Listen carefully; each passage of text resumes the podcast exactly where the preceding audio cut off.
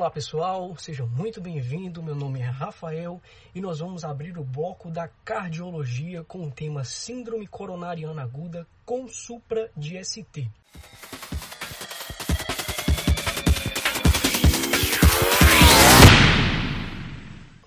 Muito bem, eu já quero começar essa aula fazendo um questionamento a vocês. Todo IAM com supra de ST evolui com uma onda Q patológica? A resposta é definitivamente não. Assim também como alguns outros casos de infarto agudo do miocárdio, eles podem ou não apresentar uma onda Q patológica pós-infarto.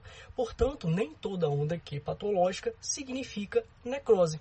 Às vezes o miocárdio ele consegue fazer uma recuperação da sua atividade elétrica, seja ela de forma total ou de forma parcial, e assim a onda Q patológica pode desaparecer por total. Então, nem toda onda Q patológica significa necrose. E agora que a gente entendeu isso, nós vamos entrar na parte fisiopatológica da coisa. E quando a gente fala de infarto agudo do miocárdio, nós estamos falando de uma oclusão aguda nas coronárias epicárdicas, sendo elas as principais descendente anterior, circunflexa e direita. E as principais causas dessa oclusão coronariana aguda, sendo que 95% ou melhor, mais do que 95% das vezes, a causa é por aterotrombótica, ou seja, quando existe uma formação de trombo sobre a placa de ateroma que sofreu uma ruptura. Então ela vai gerar uma fissura mais superficial e isso vai se associar a trombos brancos ricos em plaquetas. E quando a gente fala de trombos brancos ricos em plaquetas, nós estamos falando de uma, um quadro de angina instável ou um infarto agudo do miocárdio sem supra de ST. E quando nós temos uma fissura mais profunda, nós associamos isso a trombos vermelhos. Quando a gente fala de trombos vermelhos, nós estamos falando de trombos ricos em hemácias, portanto, infarto agudo do miocárdio com supra de ST. Rafael, mas por que eu tenho que saber se o trombo é vermelho ou se o trombo ele é branco? Muito simples, isso é muito importante, porque isso vai diferenciar se é um infarto agudo do miocárdio com supra de ST ou um infarto agudo do miocárdio sem supra de ST ou uma angina instável.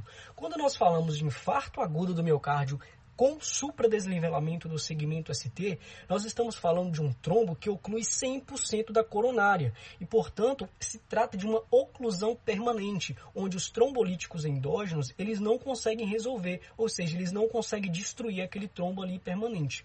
E nós temos uma ausência de circulação colateral importante, portanto, nós não temos aqui as nossas redes colaterais fazendo essa vascularização para tentar manter aquela musculatura viável. E já quando a gente fala de angina estável ou de um IAM sem supra de ST, nós estamos falando de um trombo que não oclui 100% da coronária. Portanto, é uma oclusão parcial e transitória. E os trombolíticos endógenos, eles conseguem resolver, eles conseguem fazer a destruição desse trombo. E aqui nós temos a presença de circulação colateral importante. Portanto, é um tecido que vai manter viável, é uma musculatura que ainda vai se manter viável, porque nós temos mecanismos compensatórios que vão irrigar todo aquele tecido através desse mecanismo de circulação colateral importante. E uma vez que nós entendemos isso, fica fácil a gente entender o porquê o fibrinolítico só pode ser usado em infarto agudo do miocárdio com supra de ST. Como eu falei para vocês, o IAM com supra de ST, ele é formado por trombo vermelho, portanto, um trombo rico em hemácia. E esses trombos, por sua vez, formados por uma rede de fibrina que são ligadas por moléculas de trombina. E ao usar um trombolítico, ele vai fazer com que se quebre essa rede de fibrina, liberando todas essas moléculas de trombina, que são importantes agregantes plaquetários. E aqui a gente já entende o porquê a gente não pode usar o fibrinolítico no outro caso. Porque eu falei para vocês que o trombo vermelho ele não é formado por plaquetas, mas sim por hemácias. E com isso a medicação vai conseguir liberar a coronária do paciente. Porque ao destruir essa rede de fibrina e liberar todas essas moléculas de trombina, que são importantes agregantes plaquetários, eles não vão conseguir reorganizar esse trombo, porque o trombo vermelho, como eu já falei, é rico em hemácia e não em plaqueta. E quando a gente vai para outra vertente, quando nós falamos de angina instável e infarto agudo sem supra de ST, nós estamos falando de situações de trombos formados por plaquetas, portanto, trombos branco. Então, ao usar um trombolítico em um trombo branco, nós vamos estar quebrando essa rede de fibrina e nós vamos estar liberando todas essas moléculas de trombina, que eu expliquei para vocês que são importantes agregantes plaquetários.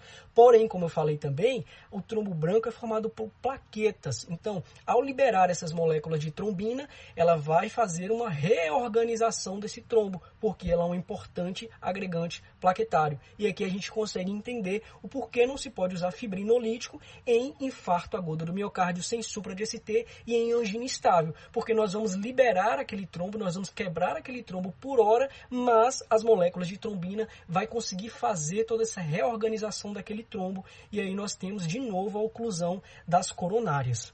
Então, todo esse processo de bloqueio das coronárias vai fazer com que se tenha uma cascata isquêmica. E qual que é a consequência disso? Nós vamos ter um déficit contrátil segmentar na forma de acinesia ou discinesia. Rafael, o que é a cinesia? O que é discinesia? A cinesia, gente, é quando se tem uma perda total do movimento e do espessamento sistólico. Já a discinesia é quando nós temos um afinamento da parede com abaulamento durante a sístole. E o que, que acontece se essa área isquêmica ela for significativamente maior do que 20 ou maior do que 25% do ventrículo esquerdo? Nós vamos ter ali um quadro, uma instalação de um quadro de insuficiência ventricular esquerda. Uma consequência disso é o aumento da pressão de enchimento ventricular, levando esse paciente a uma evolução para um edema agudo de pulmão. Já quando nós temos essa área isquêmica equivalente a maior do que 40% do ventrículo esquerdo, nós, temos, nós estamos diante de um paciente com alto risco de choque cardiogênico, altas pressões de enchimento associado a um baixo débito cardíaco e vai levar uma hipoperfusão tecidual generalizada. E quando nós falamos de disfunção diastólica, nós sabemos que a disfunção diastólica ela é ainda mais precoce e muito mais comum do que a disfunção sistólica. E ela vai se apresentar com um aumento da pressão de enchimento do ventrículo esquerdo, levando uma congestão pulmonar, um surgimento da quarta bulha, e isso é relacionado a um déficit de relaxamento com redução da complacência ventricular. Ou seja, nós estamos diante de um ventrículo duro, de um ventrículo enrijecido. E o choque do sangue nesse ventrículo, na parede desse ventrículo, vai levar ao aparecimento da quarta bulha. E aqui eu tenho outra pergunta para vocês. Todo paciente, ele vai ter B4? Ou seja, todo paciente infartado, ele vai ter a presença de B4? Não necessariamente. Alguns pacientes, eles podem ou não ter B4 e já alguns pacientes, eles podem apresentar a TB3. E aqui, gente, uma coisa importante é o tempo que essa área isquêmica ela demora para infartar. Ou seja, quanto tempo uma área isquêmica ela demora para infartar. E todo esse processo ele ocorre em torno de 6 a 12 horas para se completar. Ou seja, ele aparece em torno de 30 minutos e ele demora até 12 horas para todo esse processo se completar. Ou seja, toda aquela área, toda aquela musculatura ela vai morrer, ela vai sofrer necrose no término desse período de 12 horas. E aqui é importante a gente falar dos determinantes de evolução ou não para necrose miocárdica. Nós temos três determinantes: capacidade da rede de colaterais, MVO do miocárdio em sofrimento isquêmico e reperfusão precoce.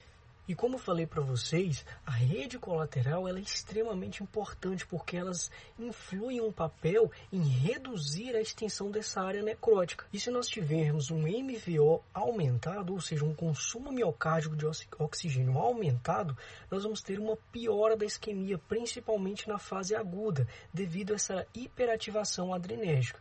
E aqui um ponto muito importante com relação à reperfusão precoce, porque como eu expliquei para vocês, a coronária ocluída, a necrose, ela começa a se instalar após um período de 30 minutos, podendo se completar por volta de 6 a 12 horas. Então, se nós iniciarmos um processo de reperfusão no tempo hábil, nós podemos salvar o miocárdio que ainda não sofreu num processo de necrose. E aí nós podemos lançar mão de duas opções, que são os trombolíticos e a angioplastia. E agora, pessoal, nós precisamos falar um pouquinho sobre o remodelamento cardíaco pós-IAM. Quando nós estivermos diante de um infarto de extensão grande, ou seja, toda aquela região lesada, ela pode sofrer um processo de remodelamento, ou seja, ela pode ficar maior e mais fina. E isso pode ocorrer após um período de 3 a 10 dias, fazendo que se tenha uma alteração geométrica do ventrículo que vai sofrer um processo de dilatação. E toda essa área não infartada, elas tendem a sofrer hipertrofia na tentativa de manter uma fração de gestão estável. E aí nós estamos diante de um mecanismo compensatório. Já o afinamento e a discinesia das áreas infartadas, elas podem dar origem a aneurismas ventriculares. E esta é a principal complicação mecânica do infarto agudo do miocárdio. Os aneurismas, eles podem se romper ou facilitar a formação de novos trombos. Isso vai fazer com que se tenha uma, uma geração de complicações tromboembólicas, como por exemplo o acidente vascular encefálico. Já o remodelamento, ele costuma piorar a função sistólica global desse paciente. E nós estamos diante de um quadro, de uma instalação de um quadro de insuficiência cardíaca congestiva pós-IAM. E aqui eu vou abrir um link para a gente falar um pouquinho sobre as medicações. Nós temos dois grupos de medicações muito importantes quando se trata de IAM, que são as medicações que serão prescritas e as medicações que serão proscritas por pelo menos ali 4 a 8 semanas. Então nós estamos falando dos IECAS, inibidores da enzima conversora de angiotensina. Eles são prescritos. Portanto, eles vão inibir o processo de remodelamento através do bloqueio da angiotensina 2, fazendo que se tenha uma redução da pós-carga ventricular através de um mecanismo de vasodilatação periférica. Já o grupo de medicação prescrita, e estes podem ser proscritos, melhor dizendo, por pelo menos a 4 a 8 semanas, são os corticosteroides e os anti-inflamatórios não esteroidais, porque eles prejudicam o processo de cicatrização miocárdica e favorecem o remodelamento, aumentando assim o risco de realizar rupturas de parede infartada.